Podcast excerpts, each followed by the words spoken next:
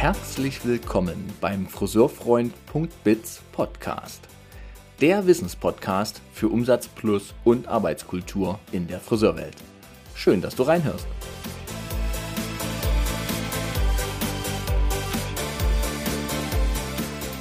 Ich durfte gerade ein Gespräch führen, das ihr jetzt gleich hören dürft, was mich ja total erfüllt hat, sehr, sehr überrascht hat an vielen Elementen und ich so unglaublich viel gelernt habe.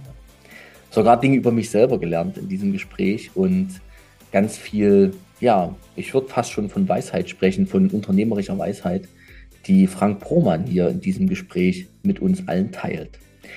Diese Episode ist 100% zum mehrmals anhören gemacht und ich wünsche euch damit einen richtig brillanten Start ins neue Jahr. Und ich glaube, es sind Aspekte dabei, die man einfach umsetzen will. Also wo, wo vielleicht die, die sich das anhören heute hier oder es mehrmals hören, dass die vielleicht sogar denken, yep, so, ich starte 2024 neu. Und in diesem Sinne wünsche ich euch jetzt ganz viele Erkenntnisse, ganz viele auch berührende Momente in dieser Episode. Und ich wünsche euch einen richtig gelungenen Start in 2024. Und wer ja, unternehmerische Unterstützung braucht in seinem Unternehmen, in seinem Handeln als Geschäftsführung, der kann sich gern natürlich an mich und an all die anderen Berater und Begleiter in dieser Branche wenden. Denn das lernt ihr auch in diesem Gespräch. Begleitung von außen ist einfach unglaublich wertvoll. Viel Freude bei dieser Episode.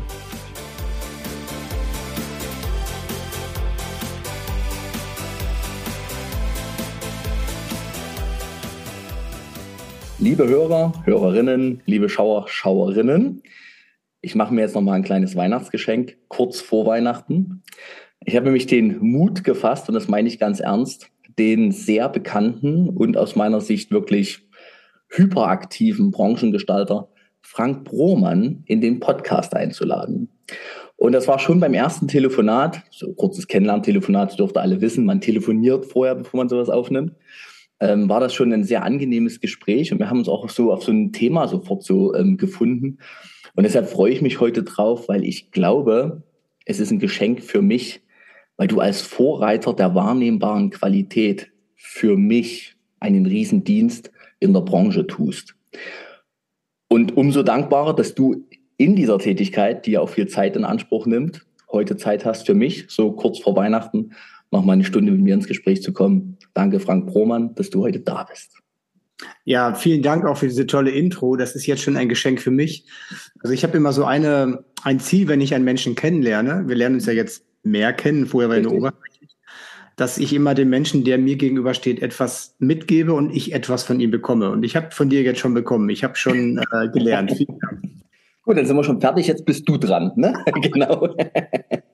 Ja, ich freue mich wirklich auf dieses Gespräch, weil ich glaube, es wird einmal ein ganz anderes Gespräch werden. Ich habe ja schon viele Podcasts und Interviews gemacht, mhm, aber ich bin mir ganz sicher, weil du giltst ja so als der Philosoph der Friseurbranche, so, so ein bisschen, ja. Oh, das, das höre ich jetzt das erste Mal. Ja, okay. Auch, auch für Salonkonzepte und so und deswegen freue ich mhm. mich sehr drauf, auch auf deine Fragen. Lieben herzlichen Dank. Jetzt hast du mir das Geschenk schon gemacht, jetzt können wir uns entspannen. ich mache mal ein kurzes Intro nochmal zu deiner Art ähm, also speziell zu Kalligrafie. Denn dass du mir natürlich schon eine Weile im Auge bist, ich meine, ich bin seit 26, 27 Jahren in der Branche, man kennt dich, klar. Aber vor allem bist du bei mir in meinen Workshops zum Thema Preiskonzeptanpassung immer wieder ein Beispiel. Und ich erkläre dir auch warum. Die meisten Friseure haben ein Thema damit, bei feinen Haaren, die die Kundin, der Kunde mitbringt, den vollen Preis abzuziehen.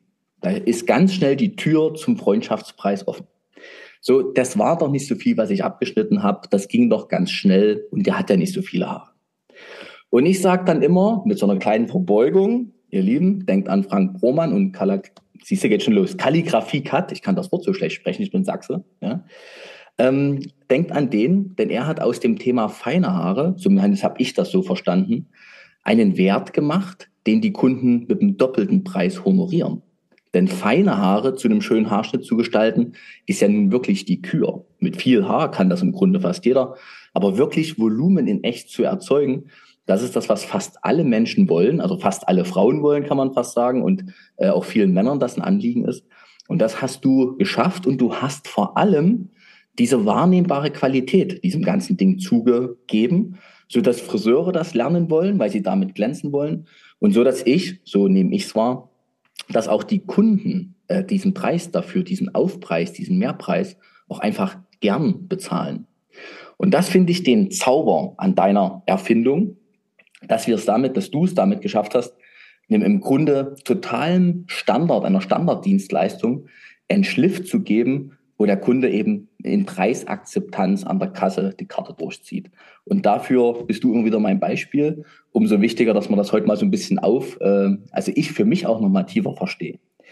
So, und dann soll dieser Podcast natürlich auch ein kleines Unternehmerporträt sein, denn mich interessiert natürlich auch, was dich dazu gebracht hat, überhaupt so einen Schritt zu gehen, also das ins Leben zu rufen, denn da gehört ja auch viel Energie dazu. Das passiert ja nicht einfach so. Das ist ja ein ultra langer Weg. Und wer dich so ein bisschen im Blick hat, der weiß, da hängen ja Lizenzen dahinter und das ist so viel, was da gemacht wird, damit das eben gelebt werden kann in der Branche. Und diesen Dienst erweist du uns. Nun ja, und dann steigen wir heute ein in das Thema Qualität. Aber bevor wir das machen, eine Frage, eine qualitative Frage. Welche Qualität wollen wir zwei denn heute unserem Gespräch geben? Das Gleiche, was ich in jedem Gespräch habe. Ich möchte all den Zuhörern, Zuschauern einen Mehrwert geben. Äh, etwas, was sie als Geschenk bekommen, wenn sie das ausschalten. Es, das größte Geschenk wäre für mich sogar, wenn sie sich es nochmal anschauen, mhm. weil so viel Input dabei war, dass sie es nicht im einmal verstanden haben. Sehr schön. Mhm. Meine Qualität, die ich reingebe, ist das Erforschen. Ich will das wirklich verstehen, was da dahinter hängt und was dich damals auch bewegt hat oder was dich bewegt, da so dran zu bleiben. Wie bist denn du in den Tag gestartet? Hol uns mal in dein Leben ab, bitte. Ah ja, heute gar nicht so gut. Normalerweise starte ich mit Sport, aber also wenn man mein Leben so von außen betrachtet, du hast es eben so schön vorgestellt, das sieht auch alles so erfolgreich aus, aber es ist einfach knallharte Arbeit jeden Tag. Mhm. Viele, viele Stunden jeden Tag. Es gibt sehr schöne Tage, wo es wenig Arbeit ist, wo es einfach läuft. Und vor zwei Tagen habe ich noch äh, einen guten Freund gesagt, im Moment läuft es richtig gut. Wir Oktober, November haben wir doppelt so viele neue Mitglieder gewonnen wie im letzten mhm. Jahr. Also wir haben einfach viele Dinge richtig gemacht und bam, genau in dem Moment, man darf es eigentlich gar nicht sagen, dann kriegt man so richtig den Gegenwind ins Gesicht und dann mhm. ist es eben die Kunst mit diesem Wind, der von vorne kommt, wie beim Segeln, den Wind passend in die Segel zu kriegen, damit das Schiff eben nicht stehen bleibt, sondern eben sogar noch schneller wird. Also es kannst auch sagen, es hat ein wirklich sehr guter, langer Mitarbeiter gekündigt, auf dem ich sehr viel Hoffnung auch für die Zukunft gesetzt mhm. habe.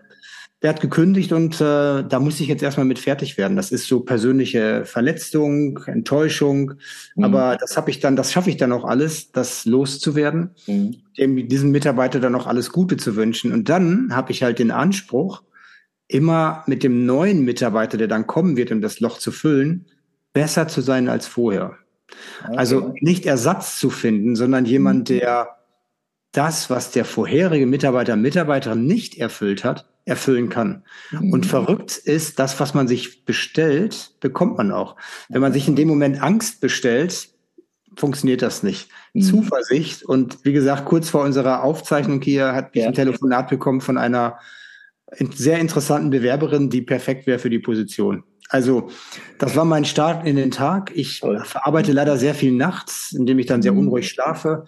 Morgens früh, das Wachwerden im Bett ist für mich ganz wichtig, um mich für den Tag vorzubereiten. Und dann bin ich immer froh, wenn ich endlich stehe, damit ich in die Aktivität komme. So, ja. das war also der Start heute in den Tag. Äh, morgen ist neuer Tag. Mhm. Kein Tag ist gleich. Ich habe gerade noch ein Gespräch gehabt mit meinem Sales-Leiter. Äh, mhm. Der hat gesagt, Frank, ich brauche von dir sechs Termine im nächsten Jahr immer zur festen Uhrzeit. Ich sag, Kresimir, vergiss es, kriegst du mhm. nicht. Wer soll kannst, das? kannst zwei Termine haben, aber nicht mhm. sechs Monate. Ich weiß doch nicht, wo ich in drei Monaten bin. Mhm. Das ist ein Geschenk im Leben, wenn man so arbeiten kann. Ich ich liebe, ich brauche, bin eine Stimulanz, ich brauche die Herausforderung. Ich brauche auch das Reisen, das Kennenlernen, auch das Gespräch heute. Ich, ich brauche das immer, weil ich dadurch mich ständig weiterentwickle und im Geiste jung bleibe. Mhm, toll. Ähm, du, du überraschst mich gerade, muss ich ganz kurz sagen, weil das waren jetzt gerade so viele tiefe und so viel ehrliche Worte. Du hast gerade gesagt, du brauchst die Stimulanz. Ja. Wie machst du das? Ich habe Reisen gehört. Wie machst du das noch? Termine wie heute, klar, dass wir jetzt hier im Austausch sind. Wo holst du dir deine Stimulanz, deine Ideen her? Äh, hauptsächlich beim Reisen und tatsächlich beim Essen gehen. Also ganz, ganz viel beim Essen gehen. Ich liebe es, gut essen zu gehen. Und das heißt nicht Michelin-Sterne, sondern einfach andere Dinge zu erfahren, Service zu erleben, da bei Menschen zu beobachten. Da hole ich mir die meisten Stimulanzen dann äh, in meinen Kindern. Okay. Meine Kinder sind für mich die Zukunft. Äh, mhm. ich habe drei Kinder, zwei Söhne, eine Tochter, mhm. völlig unterschiedliche Menschen. Mhm. Und die kommen gleich auch äh, in zwei Stunden und dann werden wir gemeinsam Abendessen, was zusammen kochen. Ja. Und die stimulieren mich total. Da hole ich mir die Kraft raus und die Vision, wohin es gehen wird. Ähm, ich bin mir ganz sicher, äh, dass die Lösung unserer Probleme in unserer Jugend liegt. Nicht das Problem, wie es viele sehen. Da liegt die Lösung drin. Wir, ich bin Babyboomer, ich bin Baujahr 65. Mhm. Ich werde die Welt nicht mehr retten, ich werde die Welt nicht mehr ändern, ob das mhm. Klimawandel oder neue Arbeitszeitmodelle sind. Das werden unsere Kinder sein.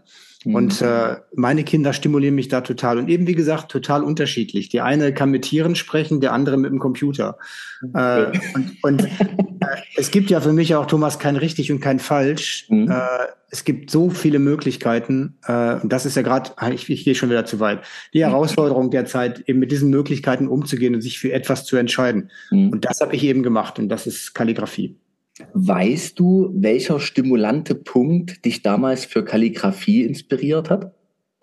Ja, es gibt zwei Geschichten. Ja.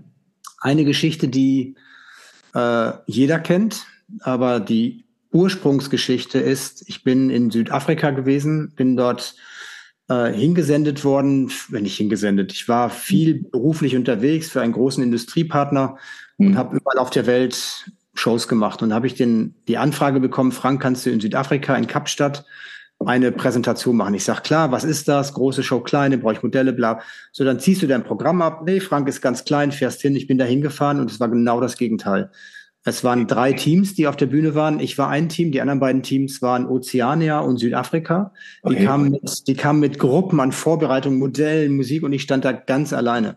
Habe ich okay. noch nie gehabt, Thomas. Ich habe Schockfieber gekriegt. Ich wusste gar nicht, dass es sowas gibt. Ich habe sofort Fieber gekriegt. Ich war die erste Nacht richtig krank mit hohem Fieber. Ich glaube, mein Körper wollte nur flüchten. Der kam dann mit nicht klar. Ja. Am nächsten Tag ging es dann irgendwie mit Tabletten und dann habe ich mich einfach entschieden, so, und das ist vielleicht auch sogar ein Tipp für alle, die hier zuhören und zuschauen. Ja. Wenn du keinen Ausweg mehr siehst, entscheide dich für eine Sache und mach die maximiere es zum Minimum. Also hol aus der, der Sache, die du machst, das Maximum raus und vergiss einfach den Rest und blend ihn aus. Du, genau das habe ich gemacht. Mhm. Ich habe dann gesagt, Scherenhaschen kriege ich nicht hin. Womit geht's am schnellsten? Mit dem Messer. Ich konnte gar nicht richtig Messer schneiden zu der Zeit.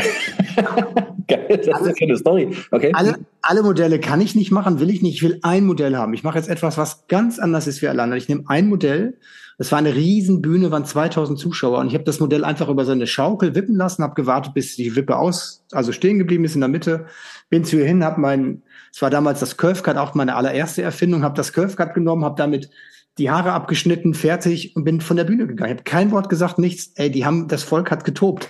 Die fanden hey. das, weil die vorher und die nach mir alles komplett anders gemacht haben. Ey, mhm. einfach Glück gehabt. Das ist, und da habe ich gemerkt, ey, dieses, äh, das war auch ein Modell mit feinen Haaren, klarer mhm. Haut. Und mit dem Curvecut, ich kann schon mit einer Klinge auch arbeiten. Ja. ja, aber das hatte noch nichts mit Kalligrafie zu tun. Hab das gemacht, gesagt, Wahnsinn, das war so ein magischer Moment, dass man eben mit einer Klinge auch ganz tolle Effekte erzielen kann an feinen Haaren. Mhm. Und dann bin ich, und jetzt kommt die Geschichte, die alle kennen. Okay. Die auch tatsächlich der Ursprung von Kalligrafie ist. Mhm. Ich bin, ich lasse mich coachen, Thomas, und zwar von Dr. Barbara Schott. Das ist eine NLP-Trainerin und Wissen, ja. also die ist richtig Professorin. Mhm. Äh, und die coacht mich schon seit über 20 Jahren. Und eigentlich mit dem Ziel, mir für Auftritte auf einer großen Bühne äh, Selbstvertrauen zu geben. Weil das ist ja echt schwer, auf einer Bühne zu performen. Ich weiß, du kannst es auch.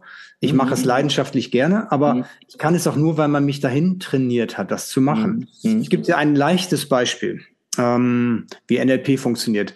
Äh, sie hat mit mir das Coaching gemacht. Ich habe den wichtigen Auftritt in Düsseldorf auf der, ich glaube, der deutschen Meisterschaft oder Frankfurt war das. Mhm. Da hat sie gesagt, Herr Braumann, was war denn Ihr letzter erfolgreicher Auftritt? Egal was. Dann sage ich, okay, mhm. das und das. Ich sage, dann machen Sie jetzt mal die Augen zu, holen sich dieses Gefühl von dem Erfolg, den Applaus mal in sich rein und geben dem Ganzen eine Farbe. Ich sage, das ist rot. Ich Ich sage, gut, jetzt machen Sie die Augen auf und jetzt machen wir eine kurze Übung, aber wenn Sie das nächste Mal hinter der Bühne stehen und kurz bevor Sie rausgehen, schließen Sie die Augen, atmen mindestens 21 Mal tief durch und holen sich diese rote Farbe vor Augen. Und dann gehen Sie raus. Ich mhm. sagte, das funktioniert wie verrückt, weil du gehst in dem Moment raus und siehst, hörst den Applaus, der gar nicht da ist. Das ist alles für ein rotes Licht getaucht und in dem mhm. Moment bist du auch da und bist, bist bei dir selbst. Also so macht sie das und sie hat mit mir dann rausgefunden, was war das Magische bei diesem Erlebnis. Mhm. Südafrika, ja. an meinen Haaren, was für eine Typus Frau ist meine Muse beim Haare schneiden. Das waren feine Haare, klare Haut. Ja. Und dann, was, was hat es ausgemacht, mit einer Klinge zu arbeiten? Und da habe ich ihr erzählt von einem, Erleb von einem Erlebnis beim Blumen kaufen. Und das ja. ist die Geschichte, die alle kennen. Und das ist auch tatsächlich die, ja, die Inspiration für Kalligrafie. Ich habe dir erzählt, dass ich einen Strauß Blumen gekauft habe, Tulpen. Mhm. Und jetzt kommt die Marketing-Story, mit der jeder Friseur Kalligrafie seinen Kunden innerhalb von zwei Minuten verkaufen kann. Überhaupt mhm. kein Problem. Mhm. Storytelling. Also du nimmst eine Blume, eine Tulpe und wenn du sie in die Vase stellen willst, musst du sie schräg anschneiden. Yep. Damit sich der Querschnitt vergrößert und ein frischer Anschnitt ist. Das habe ich gemacht mit einer Schere. Schere geht nicht. Schere quetscht. Tut ja. auch weh. Messer geht super, aber Messer ist schwer, weil man macht es entweder von sich weg dann schält man den Blutenstängel oder macht es auf sich zu, dann kann man sich schneiden. Ja. Aber wenn man ein bisschen hin und her fummelt, geht das. Und habe ich beobachtet, super. Das sieht total sauber aus, bei der Schere eben nicht. Beim Messer sieht es ganz sauber aus. Es wird ja echt größer. Und da habe ich mir schon gedacht, Mensch hat etwa 100.000 Haare auf dem Kopf. Ja ich bei jedem Haar den Querschnitt vergrößere, muss das mathematisch eine Wirkung haben. Ja. Dann war der Gedanke auch weg, habe ihn in die Vase gestellt, die Blumen, und habe sie wieder rausgenommen und habe beobachtet, dass durch diesen schrägen Anschnitt sich alle Blumen verbogen haben in die Richtung, in die ich sie angeschnitten habe. Und das war die Erfindung von Calligraphy Cut. Das war der Impuls. Also, was ich dann noch gesucht habe, war die perfekte Technik und das perfekte Werkzeug, ja. um Haare eben, und jetzt geht's wirklich um dieses ganz kleine Detail des Anschneiden der Haarspitze. Ja, um das mhm. zu entwickeln, da habe ich mein erstes Werkzeug erfunden, das zweite, jetzt bin ich beim dritten, mhm. Kalligraphen der dritten Generation. Und der ist halt mit meiner akribischen Recherche so perfekt geworden, dass es für mich das perfekteste Haarschneidewerkzeug der Welt ist, für einen gewissen Effekt. Mhm. Ich bin jetzt im Mai in Japan, ich bin so gespannt darauf. Die haben das, okay. ich habe denen das gezeigt, die sind so, die haben sich mich eingeladen, gesagt, wir wollen das kennenlernen, weil Japan ist ja so der, das Mutterland der Perfektion. Also mhm. der perfekter geht nicht als in Japan. Also das war der, der Funke für Calligraphy Cut und daraus ist dann in sehr, sehr harter täglicher Arbeit in zwölf Jahren das heutige Konzept entstanden. Mhm. Du sagst jetzt zwölf Jahre, ich wollte mich gerade mal nachfragen, wann waren das alles? Aber dann können, reden wir so von 2010. Ja, 2010 bin ich angefangen und ich bin ja auch Mitglied der Intercoiffeure und äh, die haben ja so eine Präambel, dass sie die Jugend der Welt fördern und auch mhm. sich untereinander fördern. Jugend war ich da auch schon nicht mehr. Mhm. Aber sie haben halt gesagt, Frank, das ist wirklich etwas, was ein Game Changer sein kann in der Friseurbranche. Wir geben dir die Möglichkeit, am 11. September 2011 mit deinem Kalligraphen in Paris in der alten Börse eine Show zu machen vor den Intercoiffeuren der Welt. Und da war ich so aufgeregt, das kannst du dir gar nicht vorstellen. Boah, äh, äh, doch. Ja, ja. Da habe ich das erste Mal Publikum auftritt. Ja, genau. Allein okay. schon die, allein schon die, diese alte Börse in Paris, das ist so ein historisches Gebäude. Dann wurde da eine große Bühne aufgebaut und also das war echt, echt stark. Und das, äh, das war die Geburtsstunde vom Calligraphy Cut. Das war auch der einzige Zeitpunkt, mhm. wo wir Kalligraphen verschenkt haben, also an, an Auszubildende oder auch ja. verkauft haben. Ab danach ging es nicht mehr. Mhm. Also das war der Kickoff. Deswegen kann ich mir das Datum so merken, 11. September 2011. Jetzt fragt der Philosoph und Hobbypsychologe und ausgebildete Coach auch in NLP. Das hat mich ja. jetzt so sehr, die Story ist aber hochinteressant für alle, die uns heute hier zuhören. Ich weiß, dass es funktioniert. Seit 20 Jahren lässt du dich coachen. Mhm. Das habe ich noch nie von den Menschen gehört. Die meisten sagen, ja, ich habe jetzt mal ein Jahr mir einen Coach gegönnt und dann ist auch wieder gut. Und du machst das so langfristig. Wofür oder warum? Äh, weil du doch nie aufhörst in der Entwicklung, Thomas. Also man hört ja nie auf und es entstehen, entstehen immer wieder Herausforderungen. Ich sag's mal so, in der, wenn man eine erfolgreiche Karriere macht, geht man immer Treppen hoch. Mhm. Äh, ich, nee, ich mache ein anderes Beispiel, das ist besser. Das ist wie auf dem Meer. Also du hast immer Wellen, die dich tragen, wo es hochgeht und es muss, und es geht nicht anders, es geht immer auch wieder runter. Es kommen immer wieder Herausforderungen. Mhm. Und dann kann man versuchen, das aus eigener Kraft zu machen. Man kann sich aber auch einen Coach holen, Coach holen. Und NLP ist ja die Magie, die, die Frau Schott heißt, sie gibt mir ja keine Lösungen. Mhm. Sie zeigt mir nur, was meine Lösung ist. Ja. Was meine Kraft, aus meiner Kraft ich lösen kann. Ähm, ich glaube, ich gebe mal ein ganz anderes Beispiel bei NLP. Ich bin Hobbyreiter gewesen. Mhm. Ja, nicht mehr, das schaffe ich nicht mehr, aber ich bin vom Pferd gefallen habe mir dabei einen Arm gebrochen. Mhm. Der Arm war verheilt und dann habe ich versucht, wieder mit dem Pferd, was das Schulpferd, wieder zu reiten und zu galoppieren. Um galoppieren zu können, für alle, die die reiten können, ist es eigentlich ganz einfach, aber doch nicht. Ja. Ist ja kein Zirkuspferd, ja, also ist ja schon ein Sportpferd. Das heißt, man muss vier vier Dinge mit dem Körper machen, äh, Muskulatur anspannen und so loslassen, also ganz bestimmte Dinge und dann ist ein Pferd trainiert, dass es das macht. Mhm. So, auf diesem Pferd gesessen, habe alle diese Befehle erteilt, das Pferd hat nichts gemacht. Es hat nichts gemacht. Ich habe alles immer wieder versucht und dann stand mein Trainer daneben und hat gesagt, Frank, du, musst da, ja, du, du, machst doch alles richtig, weil mein Kopf nicht wollte. Ein mhm. Pferd, aber so Menschen sind ja ähnlich. Mhm. Wenn du ein Signal mit dem Körper gibst, aber nicht aus der inneren Kraft heraus, aus deiner Seele heraus, dann kommt die Botschaft nicht an. So, und dann bin ich, dann bin ich zu dieser Frau Schott gegangen, habe ihr das erklärt, habe gesagt, ach, Herr Braumann, das kriegen wir ganz einfach weg gleich. Und dann hat die das mit einer Technik aus NLP, es hat keine vier Minuten gedauert. Ich bin fertig gewesen mit meinem Coaching, bin hingegangen zum Pferdestall, mich aufs Pferd gesetzt und ich konnte galoppieren. Aber sofort. Also man hat manchmal so Blockaden im Kopf, die man tatsächlich durch so ein Coaching wegbekommen kann. Oder ich hatte nach einem Horrorflug nach Finnland panische Flugangst. Mhm. Das dauert für einen erfahrenen NLP-Coach keine fünf Minuten. Und ich bin mhm. allein die letzten vier Wochen dreimal nach London geflogen im Sturm. Das war für mich überhaupt kein Problem. Also NLP, NLP hilft dir, auch Verhandlungen gut zu machen, mit Menschen umzugehen, äh, auch rauszufinden, ob du äh, mit den richtigen Menschen im Team arbeitest oder wie du Menschen führen kannst, wie du mit ihnen sprechen musst. Mein Auftritt in Höhle der Löwen war nur so erfolgreich, weil ich die halbe Nacht davor durchgecoacht wurde von Frau Schott.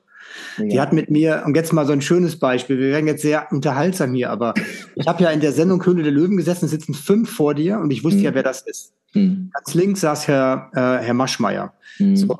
Frau Schott hat mich gefragt, was ist denn dein Ziel in diesem Auftritt? Ich habe gesagt, ich will äh, Frau, Frau, äh, mein Gott, eine ganz bestimmte, ach Gott, jetzt komme ich doch wirklich nicht auf den Namen.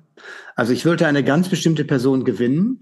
Die einzige Frau, die, die zwar eine von den beiden Frauen in der Runde, ähm, die wollte ich dafür gewinnen, ich habe sie verdrängt in meinem Kopf, deswegen finde ich sie ja. jetzt nicht. Die wollte ich dafür gewinnen und alle anderen nicht. Da hat Frau Schott gleich gesagt, nein, nein, nein, sie müssen alle gewinnen. Alle. Und wir müssen es schaffen, dass die fünf untereinander mit ihrer Eitelkeit gestreichelt und in Konkurrenz treten. Und ich so, wie sollen wir das denn schaffen? Wie sollen wir das denn schaffen? Da hat sie gesagt, es ist ganz einfach. Wir müssen jeden Einzelnen loben, äh, Judith Williams, wir müssen jeden Einzelnen loben für das, was er gut macht. Mhm. Kennen Sie die? Ja, ja, ich kenne die. Also Herr Maschmeyer, super Stratege, bla bla bla. Ich, also ich bin also zu jedem, die haben mir eine Frage gestellt und ich habe immer, bevor ich die Frage beantwortet habe, habe ich die gelobt mit irgendetwas und habe ja. dann erst die Frage beantwortet. Mhm. Das hat so super funktioniert, das kannst du dir nicht vorstellen. Es ist in der TV-Sendung gar nicht so ausgestrahlt worden. Mhm. Äh, und ich wusste auch, gefährlich wird für mich, wenn ich mathematische Fragen kriege, ohne dass ich was Geschriebenes vor mir stehe. Mhm. Macht immer Herr Dümmel, der macht das immer. Und ähm, wie kommt man da raus? Da gibt es auch NLP-Techniken, wie man da rauskommt. Äh, das haben wir trainiert und es hat unglaublich funktioniert.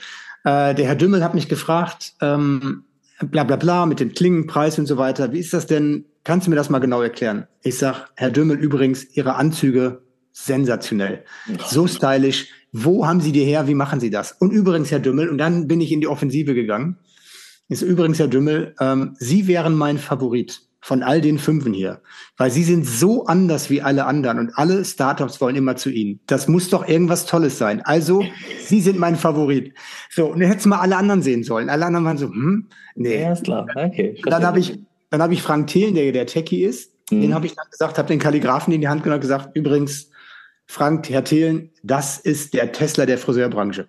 So, und das habe ich alles vorher gecoacht mit, also hat mich Frau Schott gecoacht und hat mit mir abgetestet, ob das funktioniert bei dieser Person oder nicht. Ja. Funktioniert das nicht? Wie muss man es formulieren? Und das macht die dann mit Kinesiologie. Die misst immer meinen Energiepunkt am Arm. Ja. Also, ja, das ist, die ist schon, jetzt schwenken wir ganz schön ab vom Thema, ne? Aber. Wir, wir gehen vielleicht zurück zum Thema, ja. Ja, ja, wir gehen zurück. Aber ich will damit auch nur sagen, Erfolg ist wirklich viel, viel Arbeit. Und wenn man einen Coach gefunden hat, zu dem man Vertrauen mhm. Entwickelt hat und auch nachweislich Erfolg mhm. in seiner eigenen Entwicklung, Also die wird mich immer begleiten. Mhm. Also immer.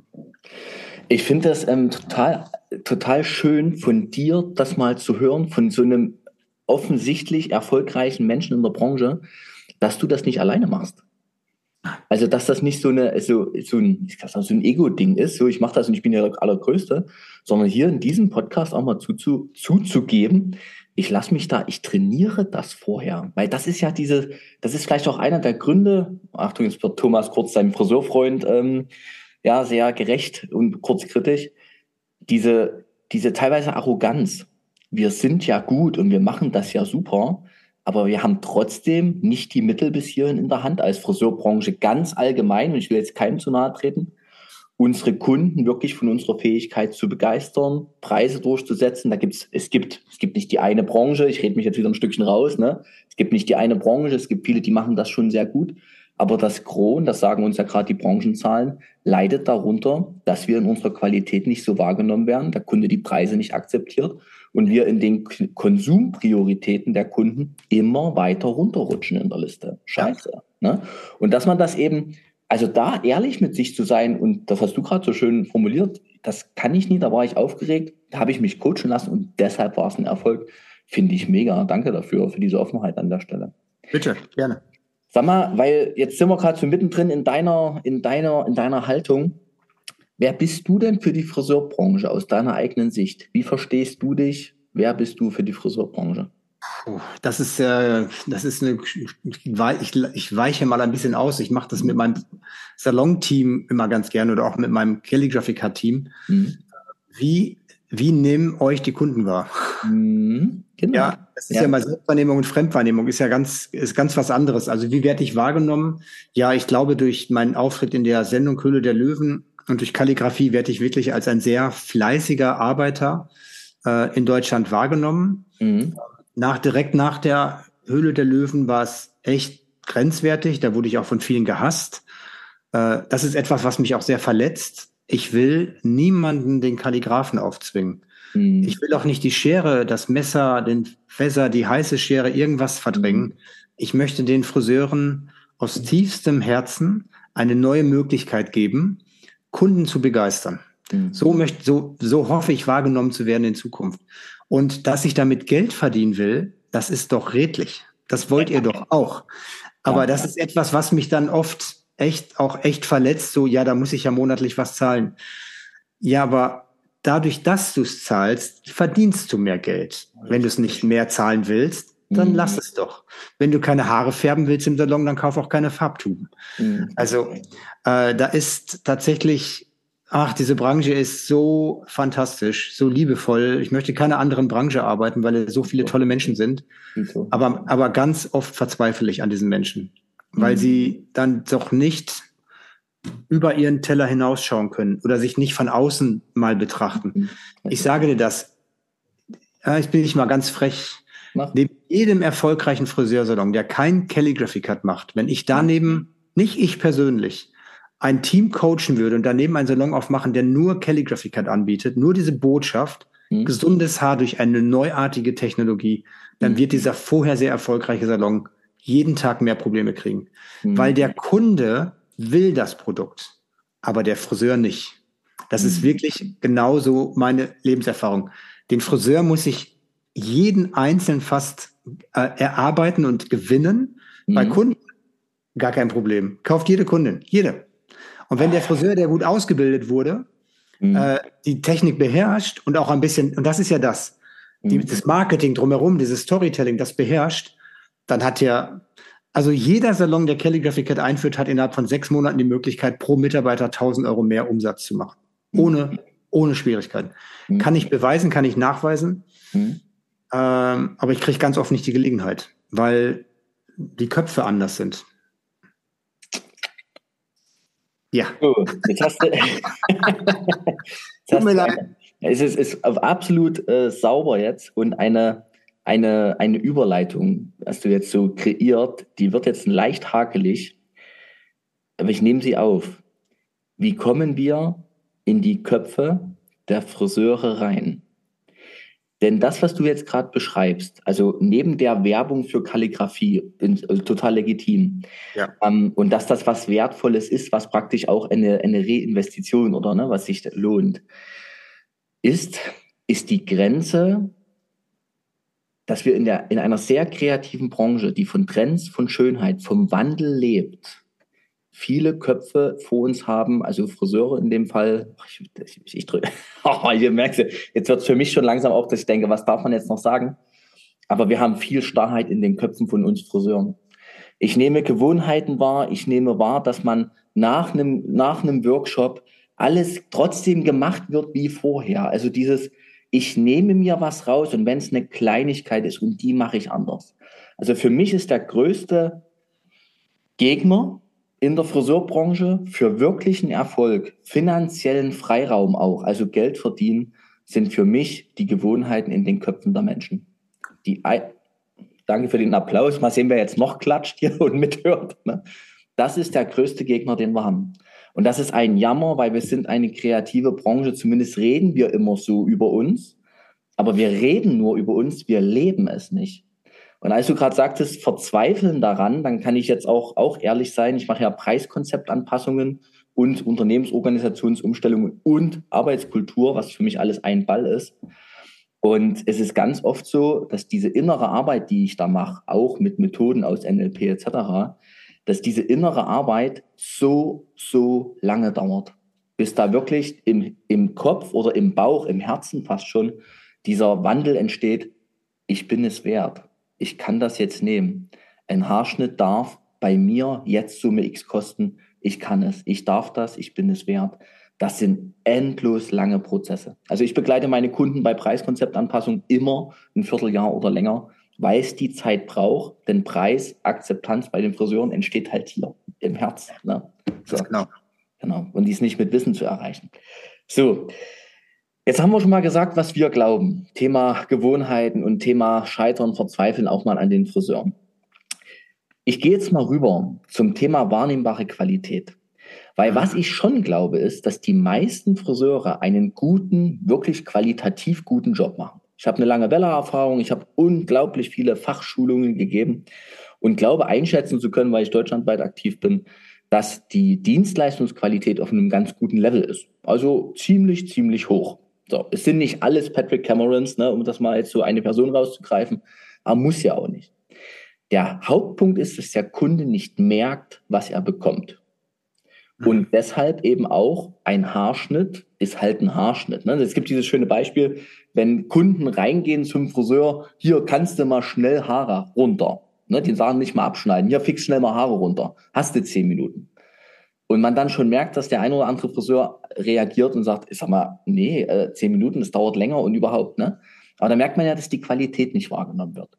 Wie ist denn das bei Kalligrafie? Also wissen, wie, wie nehmen die Kunden den Haarschnitt anders wahr? Im Grunde weiß ich die Antwort schon. Wie nehmen die den denn anders wahr? Wie entsteht denn diese andere Wahrnehmung der Qualität? Mm, also, wenn du Haare mit einer Klinge schneidest mhm. und die Klinge in dem perfekten Winkel auf das Haar trifft, mhm. dann spürst du eine, in einer hundertstel Sekunde nur dieses Ziehen am Haar. Mhm. Und das nimmst du wahr wie eine, erst einmal wie eine Irritation an der Kopfhaut, aber wenn es dann gleichmäßig und pulsierend ist, ist es plötzlich ein, ein, ein, eine, eine neue sensorische Wahrnehmung, ähm, die du wie eine Massage empfindest. Wir haben das mal richtig mit einem Professor, der leider verstorben ist, äh, mal richtig eruiert und der hat gesagt, es wird dabei sogar Oxytocin freigeschüttet, oh weil wenn du das Haar unter Spannung hältst mhm. und schneidest an dem Haar mit dem Kalligraphen, du kannst ja mit dem Kalligraphen immer bis an den Finger gehen, da wo der Spannungspunkt ist. Mhm. Also die Kunde, du kannst wirklich sehen, wie die Kopfhaut tanzt an den Haaren, die geschnitten werden. Um die, um die Haarwurzeln liegen ja die ganzen Haarnerven und Synapsen. Mhm. Und eine Kundin spürt einen erlebt, erlebt einen Calligraphy Cut im ganzen Körper. Also das spürt sie wieder ganz. Und das ist wieder mal so ganz anders wie Schere oder Messer. Mhm. Ähm, also das ist wirklich eine, sensorische Wahrnehmung für die Kundin. Mhm. Und dann, und das ist, glaube ich, das Wichtige, was wir, was ich den Kollegen und Kolleginnen alle mitgeben müssen, rede drüber und feiere mhm. dich selber, was du machst. Wenn du nur dieses Erlebnis hast, so zum mhm. Beispiel mache ich ein Calligraphy Cut, sage nicht zur Kundin, nimm einfach das Werkzeug und schneide, dann ist dieses wunderbare Erlebnis plötzlich, oh, Das spüre ich aber. Das ist aber komisch. Das habe ich ja noch nie gespürt. Das tut zwar nicht weh, aber es ist halt, weißt du, du kannst aus etwas, was du zu einer, was du feiern kannst mit der Kundin, plötzlich zu einem unangenehmen Erlebnis machen, indem du nämlich die Klappe hältst. Also bitte, feiere dich selber. Erkläre der Kundin, guck mal hier, patentiert, das, mach dies und das. Das mhm. kann ja jede Dienstleistung sein. Das kann eine Balayage sein. Das kann eine einfache Kopfhautmassage sein mit einem tollen Produkt. Es muss ja nicht jetzt, weißt du, und dann die Kundin mitnehmen auf diese Reise, ihr das erklären. Dann erlebt sie es auch ganz anders. Und da mhm. gibt's halt noch Technik und Möglichkeiten, dieses Erlebte auch sichtbar zu machen. Also wir haben bei Kalligrafie für alle äh, alle psychischen Bereiche, die es gibt bei Menschen, die die halt mathematisch fühlen, die emotional fühlen, wie man mhm. sie abholen kann bei Kalligrafie, ob wissenschaftlich oder rein emotional. Ja. Aber das wäre halt meine Botschaft an die Friseure. Ihr müsst, ihr müsst bitte euch selber mehr lieben und feiern. Und da ist die Herausforderung an mich, Thomas. Mhm. Ich muss den Friseur, der es machen möchte, so gut ausbilden, dass er es mit Liebe weitergeben kann mhm. und sicher ist, dass die Kundin klatscht, wenn sie fertig ist, bildlich gesehen. So, das ist mein Ziel bei Kalligrafie. Ich will den Friseur so ausbilden und so mitnehmen. Äh, ich muss leider noch weiterreden, bevor du wieder dran bist. So mitnehmen, dass, dass genau dieses Erlebnis geht. Und ich, Thomas, ich weiß, wie es geht. Ich mhm. weiß ganz genau, wie ich es machen muss. Zum Beispiel haben wir gelernt, weil wir es lernen mussten durch die Pandemie, dass die digitale Möglichkeit der Ausbildung die absolute Zukunft ist. Es wird nicht mehr den Menschen geben, der uns ausbildet, weil der zu teuer ist und zu knapp ist. Den gibt's nicht mehr. Wir müssen digital. Das nächste ist, wenn ich jetzt mein Team hier unten, ich sage hier unten, weil ich bin oberhalb des Salons in meiner Wohnung, da sind jetzt, glaube ich, heute 38 Mitarbeiter am Arbeiten, die kalligrafieren auch alle, aber wenn ich da jetzt was Neues einführen will und ich sage jetzt allen so, hier ist das, hier ist euer Login, loggt euch ein, äh, ihr kriegt feste Arbeitszeiten im Salon, wann ihr es machen könnt, loggt euch ein und macht es. Da werden das grob geschätzt nicht mal die Hälfte der Mitarbeiter machen. Die andere Hälfte wird dann lieber in der Zeit irgendeine Ausrede haben, was anderes machen zu können. Bequemlichkeit. Yep. So, sie da rauszukriegen aus dieser Bequemlichkeit, sie zu stimulieren, es zu machen. Bitte nicht über Druck, irgendwie mhm. anders. Da bist du halt der Profi, der das kann. Mhm. Ja, sie dahin zu führen, sie dann mit Freude ein Erfolgserlebnis beim Kunden zu haben. Und in dem Moment ist plötzlich Kalligrafie, Balayage, irgendetwas Neues, was du machen willst, nicht mehr unbequem, sondern eine Abenteuerreise hin in eine neue Gewohnheit. Wenn ich die Selbstwirksamkeit erstmal erfahren habe, ne? also wenn ich dann dieses, das war gerade was für ein Satz, äh, so gut ausgebildet sein, dass man sich sicher ist, dass die Kundin hinterher klatscht. Ja. Weil ich habe im ganze Zeit, und ich stelle die Frage dir jetzt auch, wie kriegen wir denn diese Blockade bei den Menschen raus, dass sie nicht drüber sprechen? Friseur, die meisten. Ach du, jetzt hätte es jetzt bei YouTube sein müssen, liebe Podcast. Ja. Gesichtsausdruck war phänomenal. Denn wir haben ja ein unglaublich schnattriges Handwerk. Also das ist ja das Allerschönste, dass unsere Friseure so viele Beziehungen führen und so mit Menschen sind. Also wir sind ja, manchmal denke ich, wir werden gar nicht für den Haarschnitt bezahlt, sondern für die Beziehungen, die wir führen. Bin ich mir sogar sicher. Ich denke ich nicht mal, ich bin mir ja. sicher. So. Und wir reden in diesen Beziehungen wie mit besten Freunden über alles, Gott und die Welt. Wir hören uns alles von den Kunden an.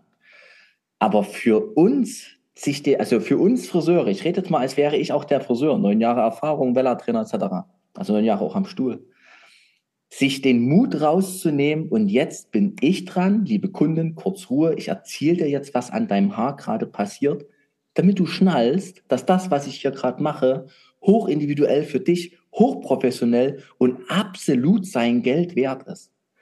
Diesen Punkt, sich praktisch aufrecht hinzustellen, das Gespräch kurz zu unterbrechen und zu sagen, jetzt erfährst du was über deine Haare, los geht's. Wie schaffen wir das? Dass ja. Friseure diesen Mut fassen.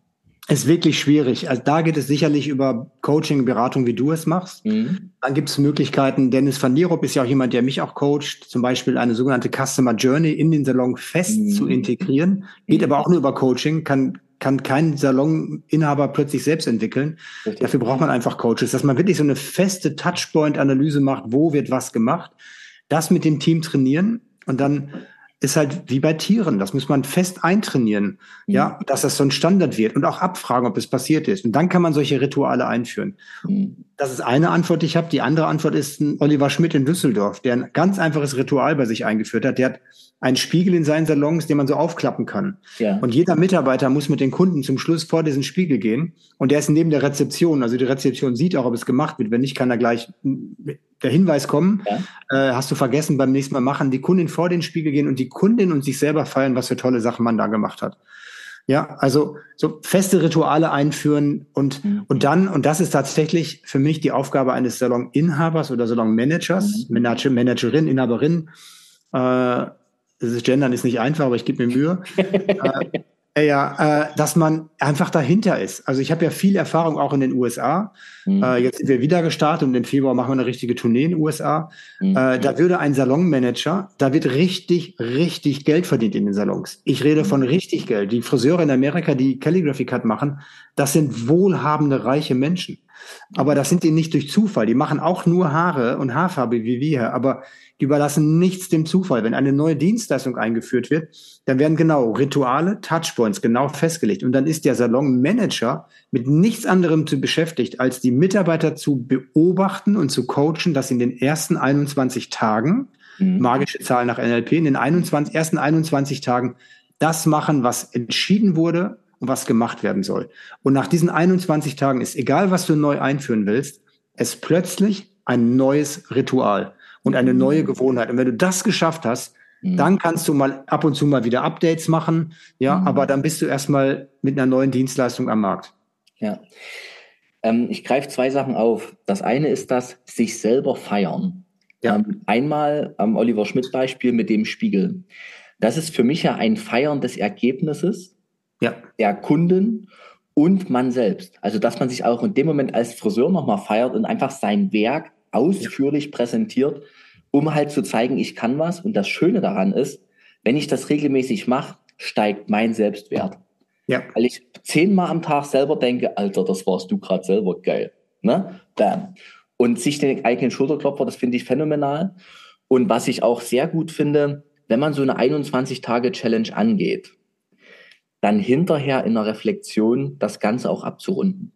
Denn wenn die 21 Tage einfach vorbei sind, ohne dass man sich dann mit dem Team hinstellt und sagt, Sektflasche auf und nicht nur eine, sondern fünf, und jetzt geben wir uns mal richtig hier die Freude, weil wir haben das gerade gemacht, wir haben das durchgehalten und das ist ein richtig geiles Ergebnis. Schaut mal hier die Zahlen, wie ging es euch selber damit, wie hat sich euer Selbstwert entwickelt. Also diese Selbstreflexion auch anzustacheln, dass jeder merkt, das hat sich auch für meine Persönlichkeit gelohnt diesen Wandel zu gehen, dann macht es für mich Sinn.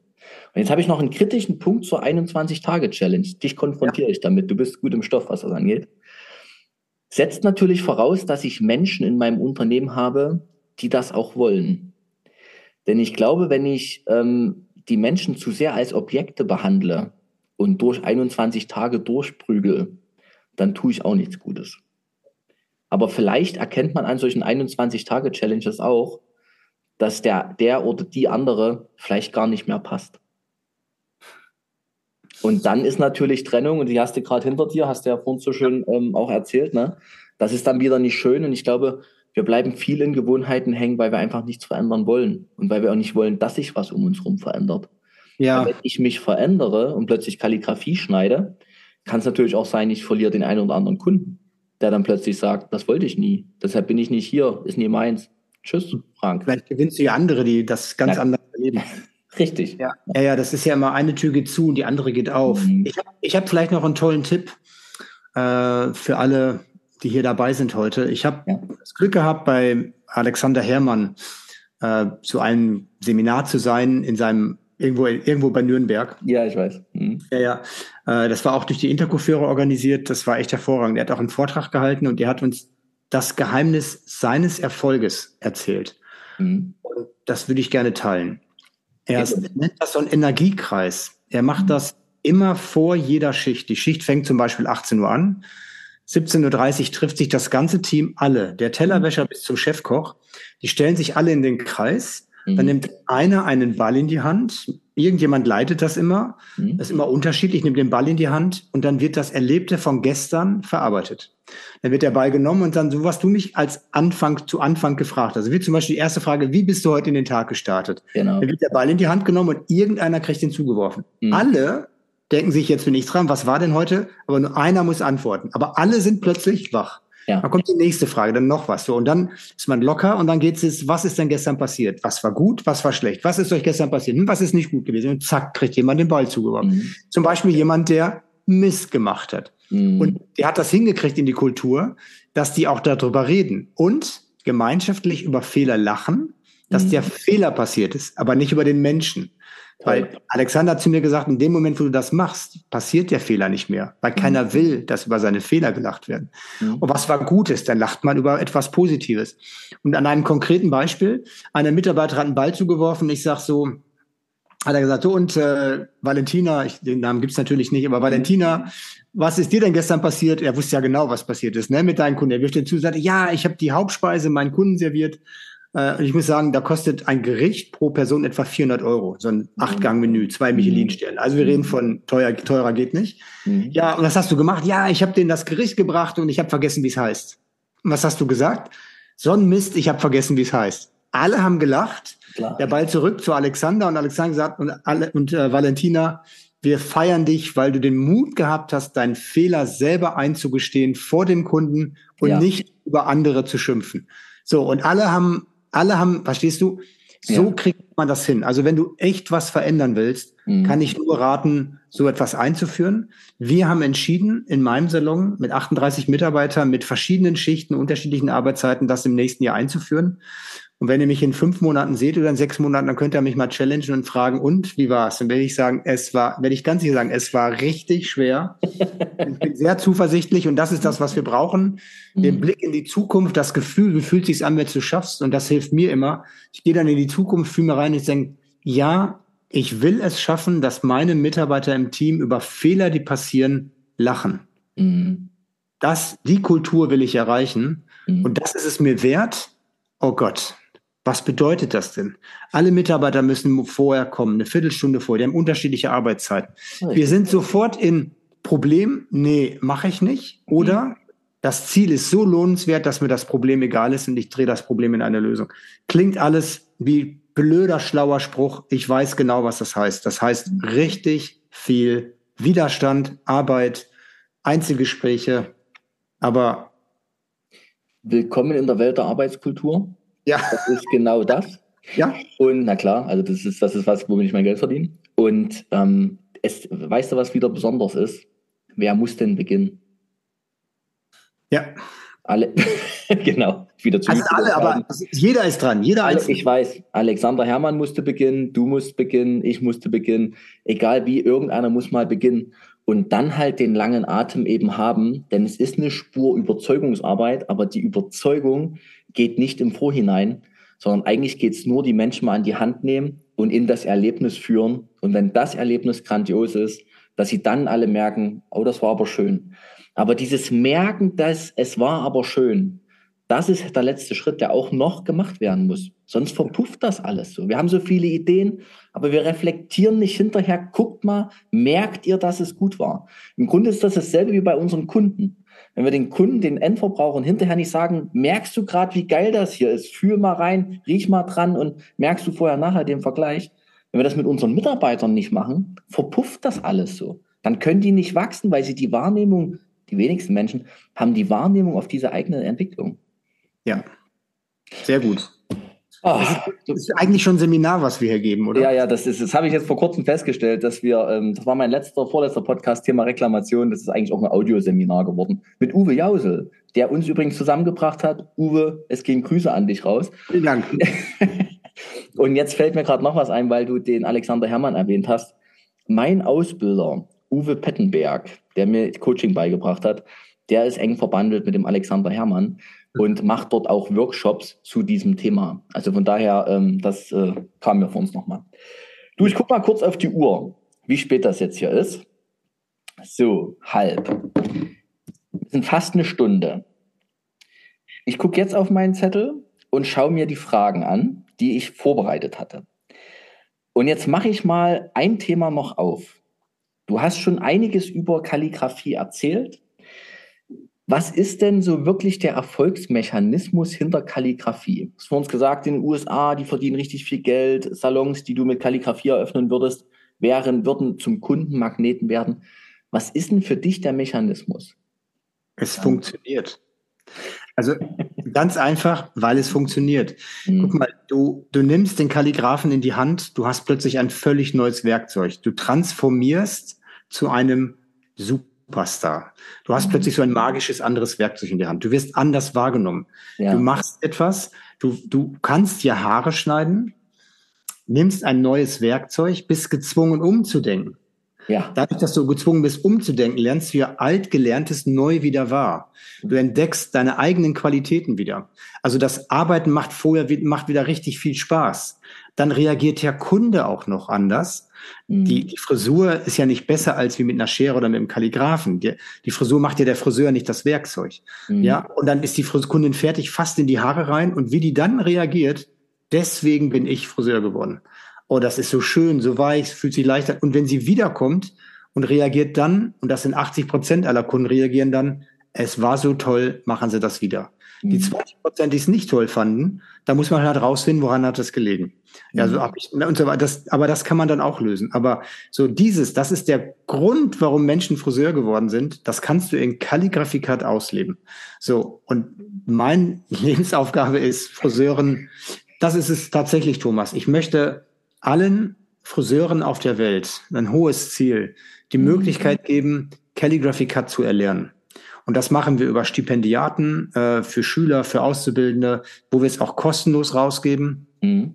Ähm, und die Friseure, äh, da bin ich beim ethischen Anspruch bei mir, die Calligraphy Cut machen und damit Freude am Arbeiten haben. Wir haben ganz viele, die sonst aufgehört hätten zu arbeiten, die jetzt nur noch mhm. wegen Kalligrafie Haare schneiden, mhm. aber auch damit Geld verdienen dann auch bereit sein müssen, mir ein bisschen was davon abzugeben. Mhm. So. Und wer das nicht ist, mhm. Der soll es bitte lassen. Das hat, das hat für mich nicht, dass ich Geld verliere, sondern das hat, ich glaube, du weißt genau, was ich meine. Das ist ein ethischer Anspruch. Ihr könnt euch gar nicht vorstellen, wie viel Kraft ich hier drin stecke. Und wenn du doch durch meine Energie, die ich da reingesteckt habe, Energie in Form von Geld zurückbekommst und mir davon gibt, aber ich muss jetzt trotzdem ein mathematisches Beispiel geben. Wenn du doch 1000 Euro im Monat mehr verdienst, Warum soll ich nicht 49 davon kriegen? Mhm. Und wenn das für dich nicht passt, dann such dir was anderes. Das Zauberwort ist Energieausgleich. Ja. Und das ist etwas, was ich allen Friseuren fürs nächste Jahr ganz groß ans Herz lege. Liebe Friseure, hört auf, euren Kunden nur immer zu geben und zu geben und zu geben. Fordert ja. Energieausgleich in der passenden Höhe für euch zurück. Habt den Mut. Ihr verheizt euch sonst ihr brennt ja. euch leer und eure Kunden fangen an, weiterhin da, oder glauben weiter daran, dass Haare schneiden billig ist. Ich habe ich hab eine tolle Idee für uns. Vielleicht sollten wir das mal programmieren daraus. Wie wäre es denn mal, wenn man den Friseuren sagt, wie das Theater machen oder Museen? Mhm. Zahl mir doch das, was ich dir wert bin. Mhm. So, und danach entscheide ich dir, ob ich dir beim nächsten Mal wieder die Haare schneide. Was meinst du, was da passiert? Der ist geil. Der ist geil. Also dieser Move ist gut, weil ich habe ja. das auch schon mal im Preiskonzept immer als Beispiel mal kurz mit drin. So, man kann ja auch einfach mal sagen, man nimmt das, was einem der Kunde einem hinterher, nachdem er begeistert wurde, gibt, was es ihm wert war. Aber das ist cool, dieser, dieser Move. Und das, was ich bekomme, danach entscheide ich, ob du wieder einen Termin bekommst bei mir. Das ist ein cooler Move, der ist richtig gut. Ja. Also, da bin ich nämlich bei meinem ganz großen Lebensziel. Das mhm. habe ich mir aber von Herrn Tröndle geklaut. Mhm. bin ich auch ganz ehrlich, der hat das mal gesagt und ich sage, das ist genau das, was ich will. Wenn ich mal alt bin, mhm. ja, und äh, ich werde ja immer arbeiten, ich werde ja nie aufhören. Also ist ja für mich ein Albtraum, nichts zu tun. äh, Ob es Sport ist, spazieren gehen, also egal. Aber dann habe ich gesagt, mein Ziel ist es, einen kleinen Friseursalon zu haben, irgendwo auf der Welt und Menschen nur noch gegen Naturalien die Haare schneiden, zu schneiden. Ja, so, also bringt mir was mit für das, was ich euch gebe. Also purer Energieaustausch. Da wird das Finanzamt wahrscheinlich im Strahl kotzen, ja, aber dann, wenn ich mein Geld verdient habe, wenn ich keine Miete mehr zahle, dann mache ich das so. Aber Gut. da ist das eigentlich entstanden, dieser Tipp. Schöne Idee. Frank, ich möchte dir ganz doll Danke sagen für dieses schöne Gespräch, für diese Tiefe, die mich zugegeben überrascht hat. Damit hatte ich nicht gerechnet. Freut mich extrem, richtig gut, dich von dieser Seite kennengelernt zu haben. Und damit wir das Ganze abrunden, gibt es bei mir noch drei schnelle Fragen zum Schluss. Oh je. Ja. Die gibt es jetzt. was lernst du, Frank, gerade, was du noch nicht so gut kannst? Geduld. Geduld. Was denken Menschen über dich, was nicht stimmt? äh, dass ich mit Calligraphy Cut reich werden will. Und was würdest du dir für die Friseurbranche wünschen? Ich bin die gute Fee, du hast einen Wunsch frei. Okay. Der eine große Wunsch. Investiert in euch selbst. Jeder Einzelne investiert in euch selbst und ihr bekommt es alles zurück. Danke. Bitte. Wunderbare Abschlussworte. Danke für deine Zeit. Danke für das tolle Gespräch. Ich drücke jetzt den Aufnahme-Stop-Button und wir zwei lassen noch ein bisschen ausklingen. Super. Danke. Vielen Dank auch fürs Zuhören. Ich bin mir sicher, alle waren bis jetzt hier, weil sonst würden sie es ja nicht hören. Ziemlich sicher, ziemlich sicher.